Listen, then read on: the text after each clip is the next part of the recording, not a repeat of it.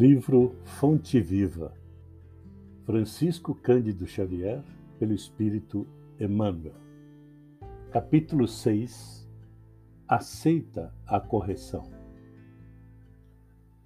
E, na verdade, toda correção no presente não parece ser de gozo, senão de tristeza, mas depois produz um fruto pacífico de justiça nos exercitados por ela. Paulo aos Hebreus. A terra, sob a pressão do arado, rasga-se e dilacera-se, no entanto, a breve tempo. De suas leiras retificadas brotam flores e frutos deliciosos. A árvore, em regime de poda, pede vastas reservas de seiva desnutrindo-se e afeando-se. Todavia, em semanas rápidas, cobre-se de nova robustez, habilitando-se à beleza e à fartura. A água humilde abandona o aconchego da fonte, sofre os impositivos do movimento, alcança o grande rio e depois partilha a grandeza do mar qual ocorre na esfera simples da natureza, acontece no reino complexo da alma.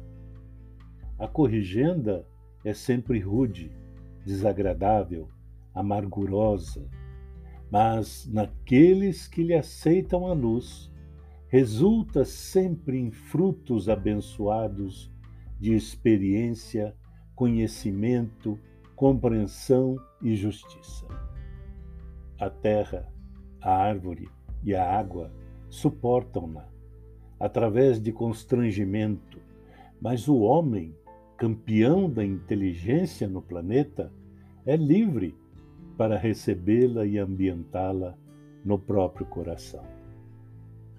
O problema da felicidade pessoal, por isso mesmo, nunca será resolvido pela fuga ao processo reparador exterioriza-se a correção celeste em todos os ângulos da terra. Raros, contudo, lhe aceitam a bênção, porque semelhante dádiva, na maior parte das vezes, não chega envolvida em arminho.